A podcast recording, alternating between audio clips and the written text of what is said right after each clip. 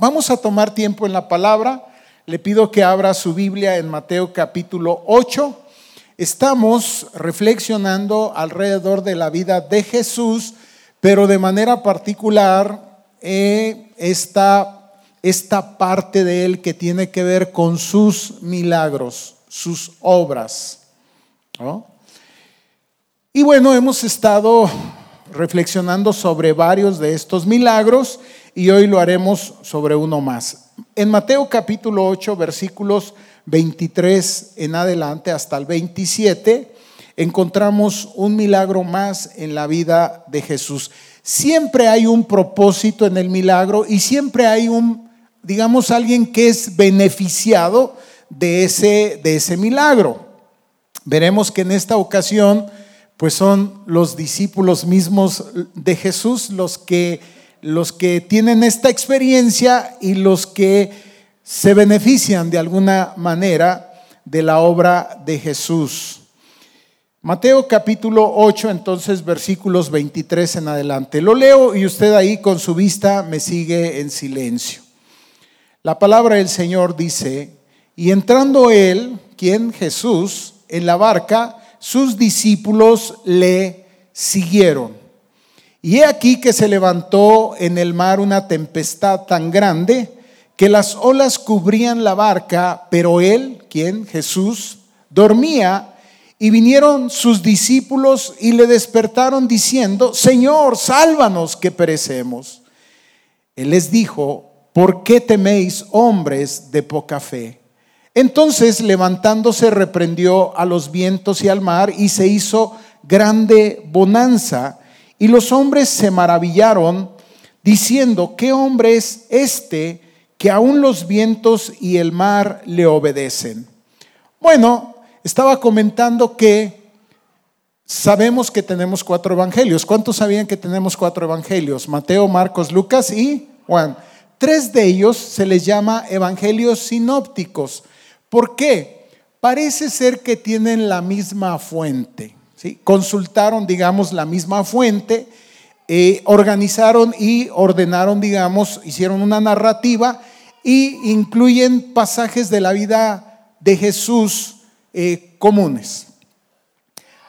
Este pasaje está tanto en Marcos como en Lucas. Entonces, en Marcos capítulo 4, versículo 35, este mismo pasaje lo narra ahora Marcos y presenta algunas variantes que yo las quiero señalar porque creo que nos van a ayudar a entender mejor pues esto. Marcos capítulo 4 versículo 35 en adelante dice, aquel día cuando llegó la noche, diga conmigo, cuando llegó la noche, les dijo, pasemos al otro lado. Es decir, que presenta además, hay una instrucción de parte de Jesús, pasemos al otro lado. Y despidiendo a la multitud, le tomaron como estaba en la barca y había también con él otras barcas. Pero se levantó una gran tempestad de viento y echaba las olas en la barca de tal manera que ya se anegaba. Y él estaba en la popa durmiendo sobre un cabezal y le despertaron y le dijeron, maestro, ¿no tienes cuidado que perecemos? Y levantándose, reprendió al viento y dijo al mar, calla, enmudece. Y cesó el viento y se hizo grande bonanza. Y les dijo, ¿por qué estáis así amedrentados? ¿Cómo no tenéis fe? Entonces temieron con gran temor y se decían el uno al otro, ¿quién es este que aún el viento y el mar le obedecen? Señor, gracias porque tenemos la libertad para leer tu palabra. Gracias, Señor, porque podemos reflexionar en ella. Pero reconocemos que necesitamos la presencia de tu Espíritu Santo para que ilumine nuestras mentes. Señor, para que podamos ver aquellas verdades que tú tienes para nosotros, podamos atesorarlas y vivir de acuerdo a ellas. Gracias Dios por cada uno de los que estamos aquí en esta tarde.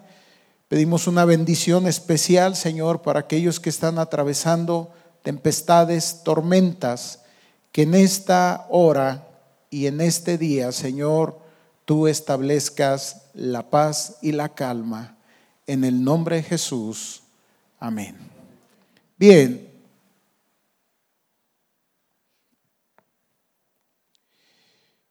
Vamos a tomar como referencia a Mateo y solamente voy a estar haciendo, señalando algunos aspectos de Marcos que también lo hemos, lo hemos leído. Miren, vamos a hacer algo, vamos a tratar de subir con los discípulos a la barca en la cual Jesús ha dicho que vayan del otro lado, van a atravesar el mar de Galilea y entonces vamos a, tratar de entender un poquito qué es lo que está ocurriendo aquí. Si tomamos como base Mateo y vamos unos capítulos atrás, nos damos cuenta que a partir del capítulo 5 Jesús sube, sube a la montaña y entonces ahí encontramos lo que llamamos el sermón del monte o el sermón de la montaña. Ahí es donde Jesús hace grandes declaraciones. Ahí es donde nosotros escuchamos a, Jesús decir a la gente y particularmente a sus discípulos, busquen primero el reino de Dios y su justicia y todas las demás cosas les van a ser añadidas. Y ahí están los primeros discípulos embelesados con Jesús, escuchándolo hablar estas enseñanzas, esta doctrina que dista mucho de las enseñanzas de los escribas, de los fariseos, y ahí es donde la gente empieza a decir, hay algo especial en este hombre.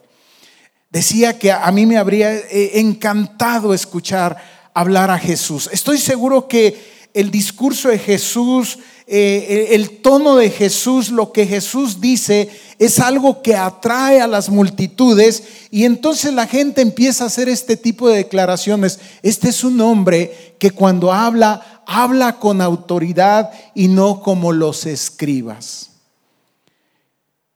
Sus discípulos le escuchan.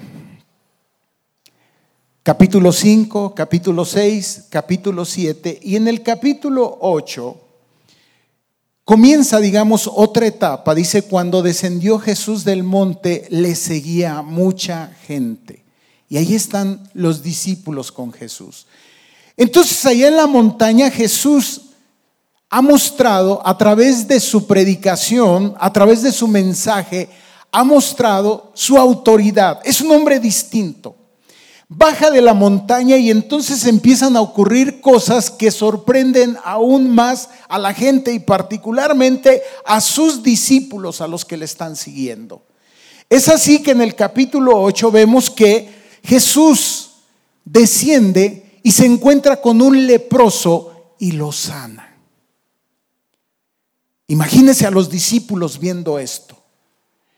Adelante, un centurión se acerca a Jesús y le pide que sane a su siervo. Jesús se dispone para ir y sanar al siervo de este centurión y el centurión le dice, no, no, no, no, no, no vayas por favor, no es necesario. Yo soy un hombre que tiene autoridad y está puesto bajo autoridad. Y sé cómo funciona esto, basta que tú digas una palabra y las cosas se hacen. Y dice que Jesús se queda sorprendido respecto de la fe de este hombre. Jesús dice, como has dicho y como has creído, te se ha hecho. Y en aquel momento el siervo de este centurión sana. Y ahí están aquellos primeros discípulos viendo todo esto. Jesús es invitado a la casa de Pedro. Su suegra está enferma, con fiebre. Jesús se acerca, la toca, la sana, se levanta la suegra de Pedro y comienza, dice la escritura, a servirle. Y los discípulos están embelesados con todo esto. Jesús se dirige a la parte de la playa. La gente sigue llegando, hay gente que se acerca, hay gente que se ofrece para seguir a Jesús. Hay un hombre que se acerca y le dice, maestro, te voy a seguir. Y les dice Jesús, no, no, no, no, no, no, no, esto no funciona así, porque miren, las zorras tienen guaridas, las aves tienen nidos, pero el Hijo del Hombre no tiene dónde recostar su cabeza. Y bueno, aquel hombre pues quizás al sentir aquello un poco más inseguro, tal vez se aleja, otro se acerca y le propone a Jesús, le dice, maestro, yo te voy a seguir, nada más deja que muera mi padre, que yo lo entierre y a luego, me vengo aquí contigo. Y le dice Jesús, deja que los muertos entierren a sus muertos, tú ven y sígueme. Hay muchas cosas que están pasando alrededor de esto. Eh, de repente leímos en Marco que Jesús dice, necesitamos pasar y necesitamos cruzar el mar, ir del otro lado a la región de Gadara. Los que han leído el Evangelio saben lo que espera allá. Ahora bien, una de las cosas que nosotros creemos que la Biblia da testimonio es que Jesús es plenamente Dios y es plenamente hombre. Sé que esto nos cuesta trabajo entenderlo. Este es el gran misterio de la encarnación. Es decir, Jesús integra estas dos realidades, la realidad humana y la realidad espiritual en su persona. Por eso decimos que el verbo se ha encarnado. Y dice Juan que ese verbo encarnado ha habitado entre nosotros y hemos visto su gloria, la manifestación de su gloria. Y ahora mismo daremos cuenta de esto. Entonces, les digo que hay tres evangelios que narran los mismos hechos, pero cada evangelio tiene un énfasis distinto. En el caso de Mateo, Mateo parece ser que escribe a los judíos está pensando en el pueblo judío y una de las cosas que quiere mostrar a través de su evangelio es que Jesús es el Mesías, que Jesús es el Señor. Diga conmigo, Jesús es el Señor. Y ahora veremos lo que eso implica. ¿Qué es que Jesús sea Señor? Por eso estos hombres dirán, ¿quién es este? ¿Quién es este? Y lo que Mateo tratará de respondernos en su evangelio es, Jesús es el Señor. Y entonces nos preguntamos, ¿el Señor de qué? Y tenemos que respondernos, el Señor de todo. Y nos lo viene demostrando. A Jesús no solamente se le ha dado autoridad, sino también poder. De otra manera no sería Señor. En el concepto del tiempo de Jesús esto es muy claro. La palabra para Señor es curios. Y en otro momento ya lo he explicado aquí. Había otro Señor, para los romanos había otro Señor y ese Señor era César. Y César tenía el dominio, el poder y la autoridad sobre todo el imperio. Ahora Jesús tiene el dominio, el poder y la autoridad sobre qué? Sobre todo, sobre cualquier imperio. Y entonces es por eso que Él puede con ese dominio, ese poder y esa autoridad puede declarar sanidad sobre las personas. Y ellos están asombrados de esto que está ocurriendo, pero ahora mismo Mateo nos va a mostrar que Jesús no solamente tiene poder y autoridad sobre la enfermedad, sino tiene poder y autoridad sobre la naturaleza, sobre todo lo creado. Él es el Señor. Esta es la clave. Y Jesús quiere que sus discípulos conozcan, entiendan esto y los lleva a una experiencia. Ahora bien, siendo Jesús Dios, Dios encarnado, una de las ah, atributos de Dios es la omnisciencia, ¿sabían eso? ¿Qué quiere decir? Que Dios todo lo sabe, conoce todas las cosas. Por eso es que la escritura dice que Jesús no tenía necesidad que nadie le diera testimonio de lo que hay en el hombre, porque Él conoce lo que está en el hombre. Entonces, déjeme adelantarme un poco y déjeme poner en la mesa que probablemente sí, Jesús sabía lo que iba a enfrentar. Jesús sabía hacia dónde se dirigía. Había una tormenta por delante porque después de esa tormenta vendría algo tremendo. Que no solamente Jesús tiene poder y autoridad y dominio sobre la enfermedad, no solamente tiene poder y dominio sobre la naturaleza, sino que nos mostrará que aún Jesús tiene poder y dominio sobre los demonios.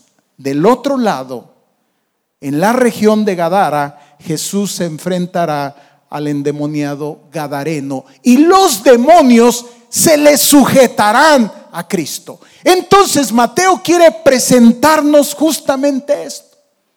Dice Juan en su evangelio que todas las, las cosas que se han escrito de Jesús, unas se escribieron, otras no, pero las que se escribieron, dice, se escribieron para que crean en Él y para que creyendo tengan vida en su nombre.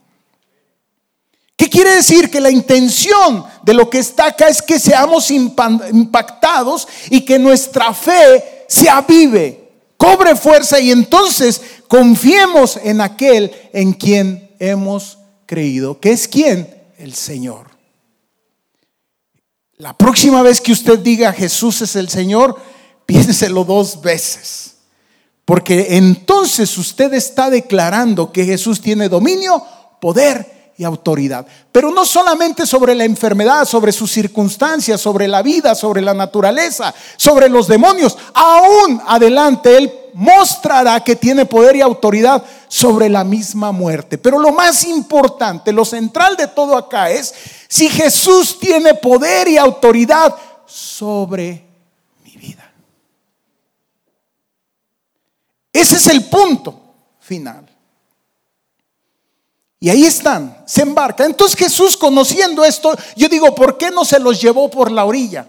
Sabiendo que lo que estaba por delante era una tormenta, ¿por qué no por la orilla? Hombre, finalmente no, no, es mucho. Otras veces había hecho recorrido al en la ribera de la, de la, del lago. ¿Por qué ir por ahí? Bueno, veremos, porque es que Dios nos lleva por ahí. ¿Y por qué es que Dios permite y hace este tipo de travesías con nosotros y permite que se levanten este tipo de tormentas? Decirle que una tormenta en el mar es algo impresionante. A lo mejor usted ha estado ahí, a lo mejor no ha estado ahí. Lo he platicado en otra ocasión. Nos tocó quedarnos en Acapulco cuando el tema este de la inundación de Acapulco y un poquito alcanzamos a ver la bravura del mar, la fuerza del viento, lo tremendo de, del agua, la fuerza, en fin, una tormenta en el mar es algo impresionante. Algo que me encontré y que te lo quiero compartir es lo siguiente. La palabra que se traduce aquí como tempestad en el griego original es seismos de donde se deriva la palabra sismo. Y eso sí, a lo mejor la tormenta, como no somos, no estamos en, el trópico, no andamos, este, en fin, a lo mejor no tenemos mucho contacto con este tipo de situaciones y de problemas, pero, pero el otro sí lo conocemos, sabemos lo que es un sismo. Entonces, creo que de ahí nos podemos dar idea, pero además dice en el versículo 24, tan grande, y la palabra griega que es traducida como grandes mega. Entonces, ¿qué tenemos? ¿Una tormenta? No, tenemos una mega tormenta. Como decir, tenemos un sismo, no, tenemos un, hay una diferencia entre un sismo y un megasismo. ¿Estás de acuerdo o no? Y es más, lo podemos hasta medir, lo podemos clasificar. Y hoy podemos entender bastante esto. Es decir, es una tormenta que es inusual. En el libro de Marcos, en el Evangelio de Marcos, me llama la atención que dice de pronto. Diga conmigo de pronto. ¿Qué le significa la palabra de pronto? Algo que no estaba considerado. ¿Estás de acuerdo? O sea, pues antes no estaba, pero ahora ya está. ¿De acuerdo? Déjeme decirle que al escritor que estuve leyendo, al comentarista, dice que a él le tocó estar ahí en el mar de Galilea y que esto realmente ocurre. Las condiciones climatológicas, ambientales, en fin, todo alrededor de ese lugar se da para que se presenten este tipo de situaciones. Empieza a soplar un viento, dice al rato aquello, olvídate. Es terrible. Entonces sí, ocurre en esa región. Algo que no estaba considerado, algo que no estaba contemplado, ya está, ocurrió. Ahí está esta situación. Entonces podemos entender la magnitud de aquella tormenta, la cual de manera súbita se había presentado. De tal suerte que Mateo nos dice que las olas cubrían la barca, imagínesela. No, no, no, no, no piense en el Titanic, no, no, no, no. Barcas, pescadores, ¿no? Bueno, pero arriba de lo que sea nadie quiere estar en una tormenta de esto. Las olas cubrían la barca y Marcos y Lucas nos dicen que parecía que la barca se hundía. Esta era la situación, esta era la condición. Ahora déjame decirte, ¿qué haces ante una situación así? Pues echas a andar los recursos que tienes. De ese grupo de discípulos de Jesús, por lo menos cuatro, sabían sobre este tema. ¿Quién? Mm, Pedro, Jacobo, Juan y Andrés eran discípulos de Jesús y sabemos que ellos eran pescadores. Sabían de este tipo de asuntos, pero ya dijimos, esta tormenta es inusual. Queremos pensar entonces que ellos echaron a andar sus habilidades, sus capacidades, sus recursos, y esto es normal. Es una condición humana. ¿Qué es lo que haces cuando enfrentas una situación difícil? Pues tratas de resolverla. ¿Con qué? Con los recursos que tienen. Pero ¿qué pasa cuando los recursos se te acaban y la situación no cambia, no mejora, no aminora, al contrario, parece que se agrava. Te voy a decir lo que ocurre, entras en pánico. Entras en pánico. Ahora, es interesante que todos los escritores nos presentan un contraste, una situación y dos realidades. Una realidad con los discípulos que literalmente están paniqueados, pero del otro lado nos presentan a Jesús como durmiendo. Ahora vamos a la parte humana de Jesús. Tenía derecho a descanso, ¿no es cierto? Había sido una faena larga, mucho trabajo, mucho cansancio. ¿Cómo había quedado rendido? ¿Qué estaba haciendo? Durmiendo profundamente. ¿Cuán profundamente usted se puede imaginar de tal suerte que una tormenta de estas no te despierta? Como cuando el sismo es en la noche y ni lo sentiste, porque estabas tan cansado que bueno, así estaba Jesús, totalmente rendido. Y entonces viene una respuesta de parte de los discípulos, se dan cuenta que la situación los rebasa y por mucho y empiezan a clamar. Mateo dice que clamaron y le dijeron, Señor, sálvanos que perecemos. Marcos dice que ellos gritaban, Maestro, no tienes cuidado que perecemos. Detengámonos con Marcos. Yo te pregunto, ¿cómo te suena esta pregunta? No tienes cuidado que perecemos. ¿A qué te suena? Dilo, dilo, ¿a qué te suena? A reclamo, claro. ¿Lo has hecho? Sí. ¿Lo he hecho? Sí. Señor, o sea, ¿qué onda contigo? ¿O no? Si eres medio fresón, pues o sea, ¿qué onda contigo? Pero a final de cuentas creo que hemos estado ahí. Es una condición humana.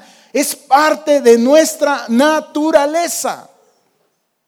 Primero tratamos de reaccionar, echamos a andar nuestros recursos. Antes que llamarle a Dios, le llamamos al compadre, buscamos al doctor, lo que sea. ¿Lo has hecho? No te preocupes, yo lo he hecho. Es una condición humana. Acá nadie nos vamos a dar baños de pureza. Vamos a hablar de lo que es la condición humana y de, con la cual Jesús trabaja día a día, día a día. Y ahora lo está haciendo con sus discípulos. Ahora lo está haciendo. Algunos de ustedes saben que hace como 20 días fui a un retiro en California. Y bueno, yo pensé que iba a ser ahí en San Diego, en la parte baja, San Clemente viven los pastores, pero no, había que subir a la, a la montaña. Ya me habían dicho, de hecho mi esposa ya ha estado allá, me lo describió como un lugar padrísimo. El lugar se llama Big Bear. ¿Sabes algo? De 64 metros de, sobre el nivel del mar que está San Clemente, San Diego más o menos, tuvimos que subir no sé cuánto. Y me dio algo que se llama mal de la montaña.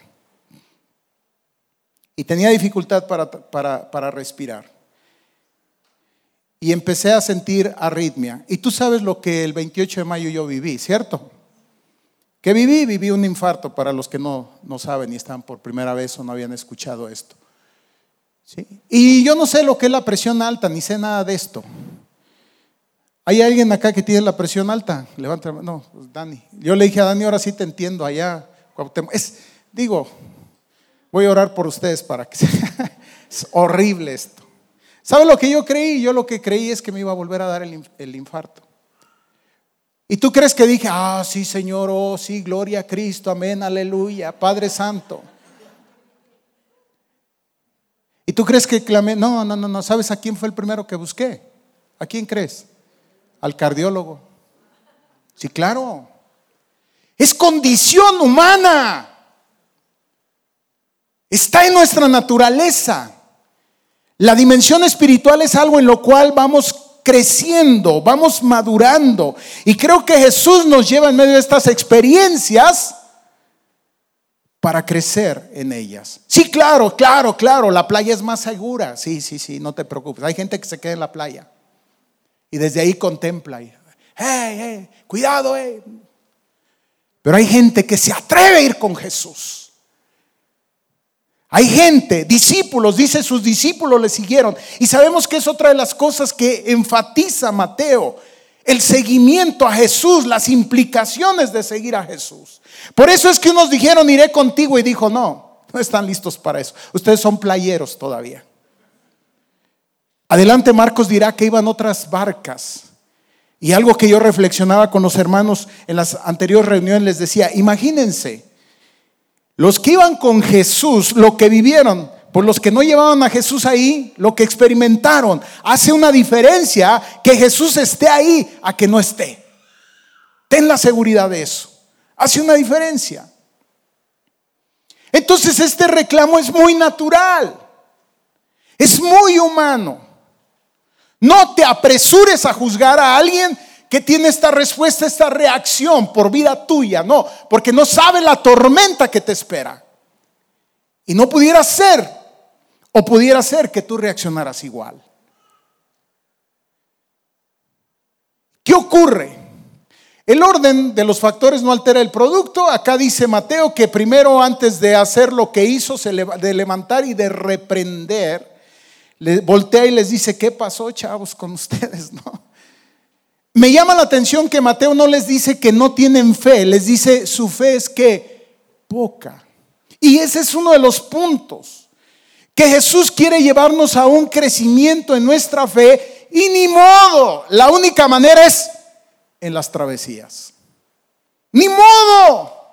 Desde la playa va a estar difícil que la fe crezca.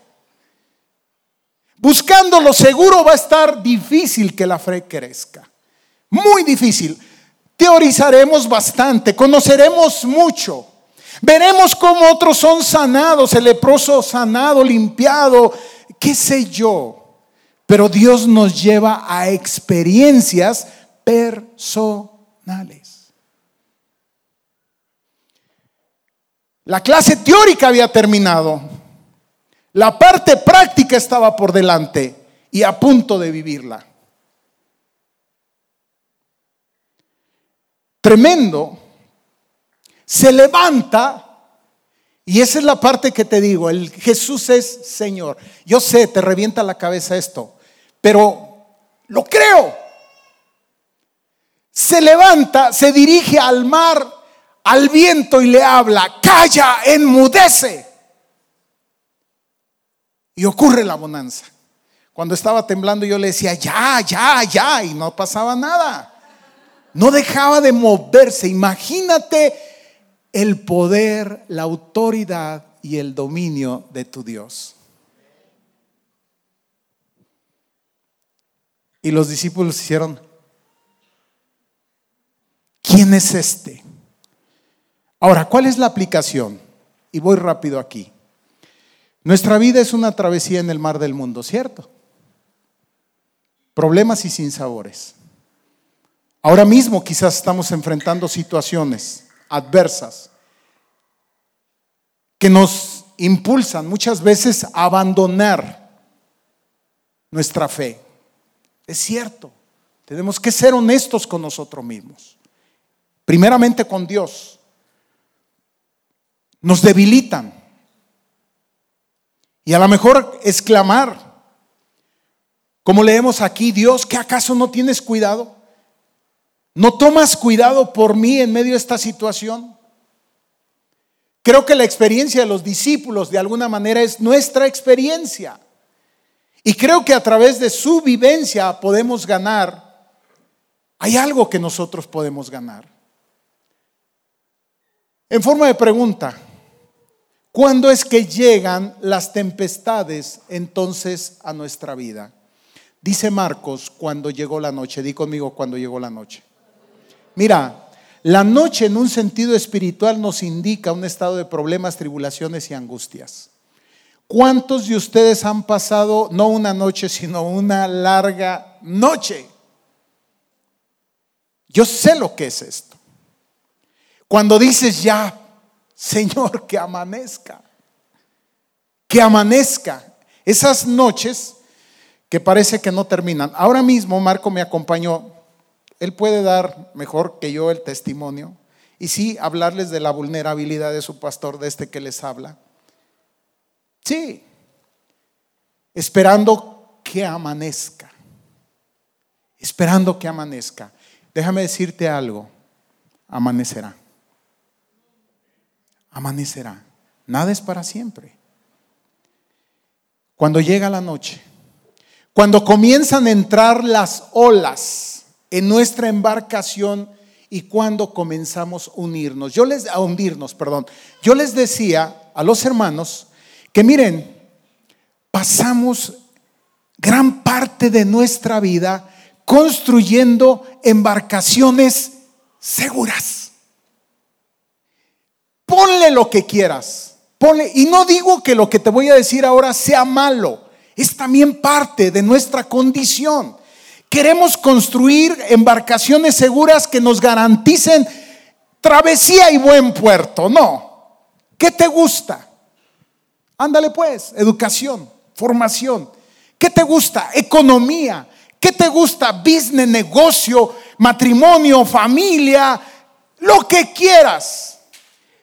Pasamos tanto tiempo construyéndolo que no damos crédito que eso que construimos sea tan vulnerable ante las olas, ante las tempestades, ante los vientos que lo hacen ver como algo que inútil. Pasaste tanto tiempo invirtiendo, tu vida la invertiste ahí.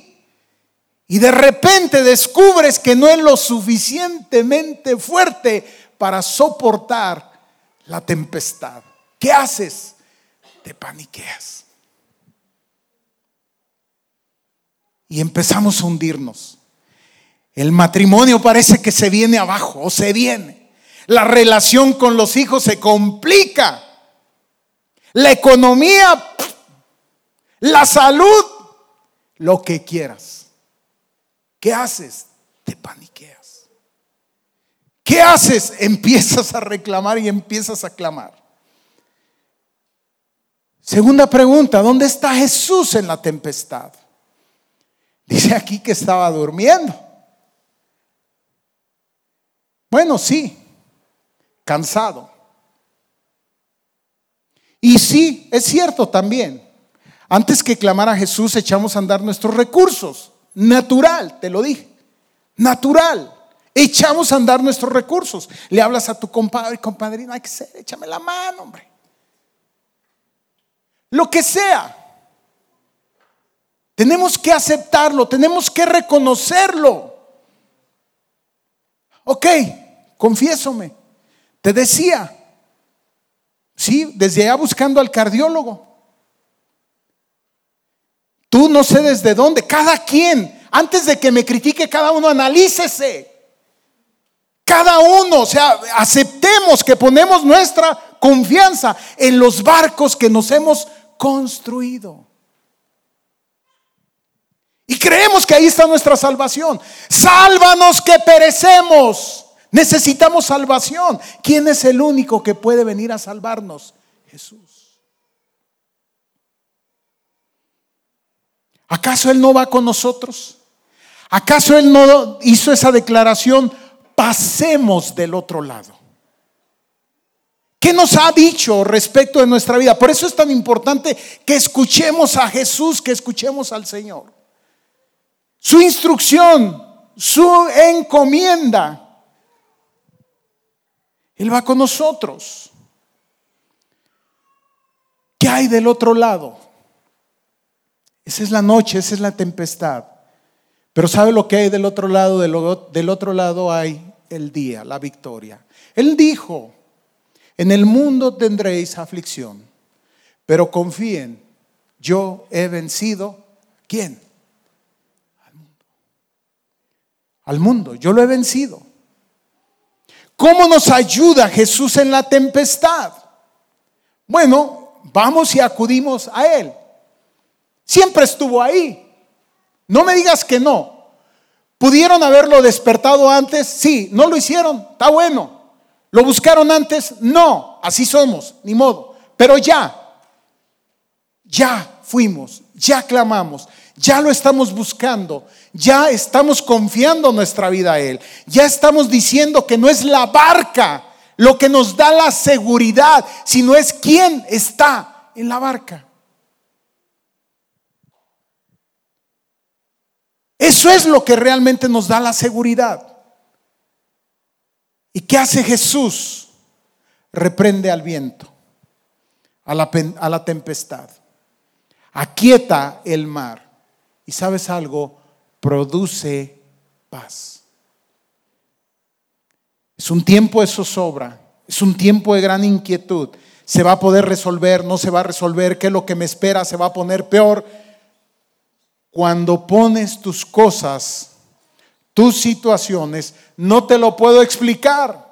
Pero estoy seguro que aquí hay muchos que lo han vivido. Empiezas a experimentar una paz que no está generada por ti. No es autoconfianza. No es que le estás creyendo a lo que has construido. Es que estás poniendo tu vida en las manos del Señor. Finalmente llegaron. Ciertamente les dijo, ¿por qué tenéis, teméis hombres de qué? De poca fe. ¿Es un reproche? Eh, ¿Lo quieres ver así? Yo digo que es una invitación a medir nuestra fe, no desde la playa. Va a estar muy difícil que lea, midas tu fe desde la playa. Medir nuestra fe en medio de las tormentas. Ahí es donde nuestra fe es forjada, es probada. Y creo que por eso el Señor nos permite muchas veces atravesar esas tormentas. ¿Qué situación estás pasando hoy día? ¿Te has desanimado? Te digo esto, Jesús está en tu barca. Si tú le has invitado, si tú estás haciendo travesía con Él, inclina tu rostro, cierra tus ojos y oremos al Señor. Padre, en esta hora delante de ti estamos. Te alabamos, te bendecimos, Señor por tu gracia, tu amor, tu misericordia que has tenido para nosotros. Gracias Jesús porque nos has invitado, nos has llamado para ser parte de tu reino. Gracias Señor porque nos hemos embarcado contigo en una travesía. Un día estaremos del otro lado y reconoceremos que paso a paso, durante todo el trayecto, en medio de las tempestades, de las noches más obscuras, tú siempre, Señor, has estado conmigo. Dios, gracias. Te pedimos en esta hora que si hay alguna situación, alguna circunstancia, alguna necesidad, en esta hora, Señor, clamamos a ti. Perdónanos si hemos buscado otros recursos si hemos apelado, Señor, a otras fuentes, sabiendo que la única fuente de vida, de bendición y de victoria eres tú. Por eso, Señor, todo lo ponemos delante de ti. Te pedimos, Jesús, que nos lleves a puerto seguro. Si hay alguien aquí en esta tarde que no tiene esta confianza, porque no ha puesto su vida en manos de Jesús, que en esta hora lo haga. Que no sea como esas otras barcas que enfrentaron la tormenta, pero que Jesús no estaba ahí. Invita, invita a Jesús para que suba a tu barca, para que sea Él quien conduzca esta travesía, para que sea Él el que aquiete esas tormentas, esos vientos. Quizás en este momento sientes que todo se derrumba, que te hundes, pero si tú invitas a Jesús, es garantía que Él nos llevará a puerto seguro. Señor, bendice, bendice la vida de cada uno de los que estamos aquí. Guarda nuestros corazones y ayúdanos a seguir creciendo en ti cada día. En el nombre de Jesús. Amén.